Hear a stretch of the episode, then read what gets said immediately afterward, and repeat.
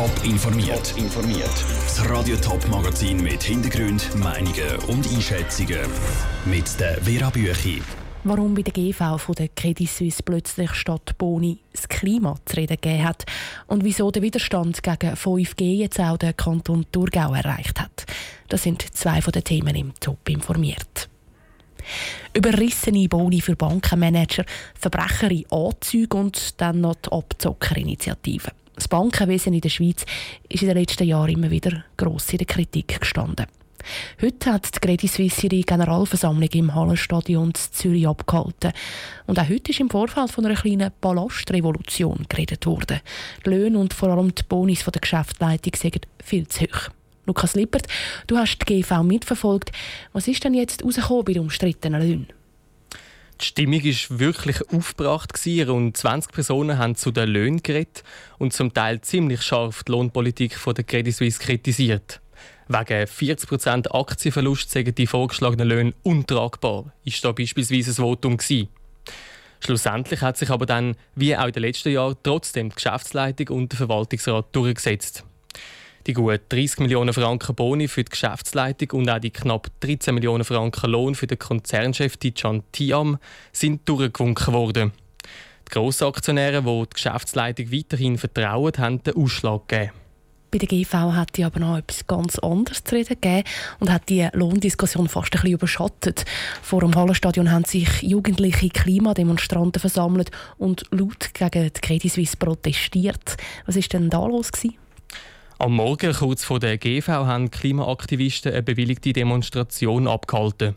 Laut ihnen ist die CS wie auch der ganze restliche Finanzsektor mitverantwortlich für den Klimawandel. Parolen wie Öllobbyisten, ab in die haben Demonstranten darum den CS-Verantwortlichen mit auf den Weg gegeben. Wieso die Credit Suisse plötzlich im Fokus der Klimademonstranten? Also was haben die Banken mit CO2-Ausstoß zu tun? Credit Suisse hat laut den Klimademonstranten vorletztes Jahr gut 80 Millionen Tonnen CO2 finanziert und damit mitverantwortet. Das ist fast doppelt so viel CO2, wie die ganze Schweiz in einem Jahr ausstößt. Klimademonstranten fordern darum eine radikale Abkehr von Investitionen in fossile Energien. Der Nikolaus Siegerist von der Klimabewegung erklärt an einem konkreten Beispiel, wie CS für CO2-Emissionen verantwortlich ist. Credit Suisse hat beispielsweise in den USA eine der grössten Erdöl-Pipelines vom 21. Jahrhundert mitfinanziert. Durch die Finanzierung von solchen Projekten wird natürlich jeglicher Klimaschutz zunichte gemacht. Darum hat laut der Klimademonstranten eine Grossbank mit ihren Milliardeninvestitionen viel Einfluss auf das Weltklima. Was sagen dann die Banken zu solchen Vorwürfen, dass sie eben klimaschädliche Investitionen fördern? Credit Suisse selber ist heute für keine Stellungnahme erreichbar. Gewesen. Die Schweizer Bankiervereinigung hat mir aber gesagt, dass grundsätzlich die Kunden und nicht die Banken entscheiden, wo sie ihr Geld investieren wollen. Es sei aber zu beobachten, dass immer mehr auch grosse Investoren bei ihren Anlagen auf Umweltverträglichkeit achten. Das sieht auch die Stiftung Ethos so, wo Investoren in Sachen nachhaltige Anlagen beraten. Der Leiter Vincent Kaufmann sagt aber, dass Banken durchaus auch etwas machen können für nachhaltige Investitionen. CS hat auch Anlagefonds und in diese Anlagefonds das sind Produkte von CS und dort sollten sie auch ein bisschen die Richtlinien anpassen. Viele Investoren jetzt schauen nach die, diese Klimarisiken in die Anlagen und CS kann nicht die letzte Bank etwas dann machen. Banken wollen ihren Kunden aber grundsätzlich möglichst Anlagen mit guten Renditen anbieten und Investitionen in fossile Energien sind ja auch nicht verboten. Danke, Lukas Lippert. An der GV im Hallenstadion sind gut 1300 Personen anwesend. Die haben aber nur gerade ein bisschen mehr als 1% der Aktienstimmen. Der grosse Rest gehört grossen Investoren, die sich an der GV vertreten lassen. Bis jetzt ist es vor allem in der Westschweiz das grosse Thema gewesen, das Moratorium für 5G. Die Kantone Jura und Genf haben schon beschlossen, dass bis auf weiteres keine 5G-Antennen in Betrieb gehen Aber die Kritik in der Westschweiz schwappt immer mehr in die Deutschschweiz. Und jetzt wird das 5G-Moratorium auch im Kanton Thurgau zum Thema. Die Grünen wollen von der Regierung wissen, ob ein Marschhalt in Frage kommt. Aber was nützt der Widerstand jetzt noch? Die ersten Antennen mit 5G sind im Thurgau nämlich schon in Betrieb.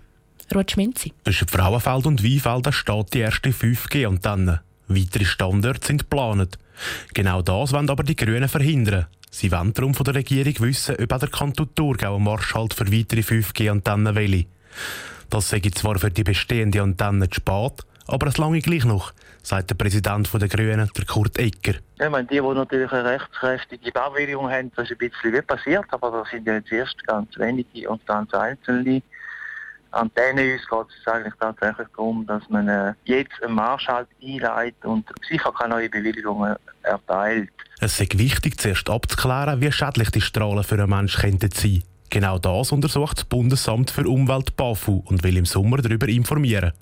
Und bis dann soll das Moratorium gelten. Es ist aber nicht nur bei der Regierung vom Thurgau so eine Anfrage offen, sondern auch bei der Stadtregierung von Schaffhausen.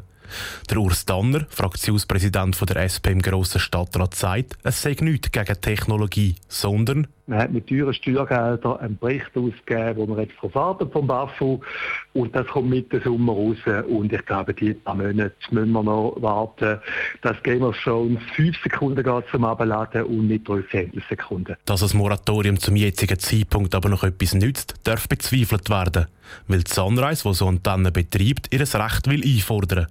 Und sie haben eine ganz klare Haltung zu diesen Moratorien der Kantone, sagt der Sprecher Rolf Ziebold. Wenn alle Vorschriften eingehalten sind, dann hat man das Recht auf eine Baubewilligung und wenn die einem von der zuständigen Stelle verweigert wird, willkürlich, dann kann man das bei den entsprechenden kantonalen Instanzen zum Beispiel einklagen oder einfordern. Und genau das würde es dann beispielsweise auch im Kanton Thurgau machen, falls der einen Marschhalt für die 5G-Antenne beschließt. Die Thurgauer Regierung hat auf Anfrage keine Stellung ein. Sie wollen die Anfrage zuerst prüfen.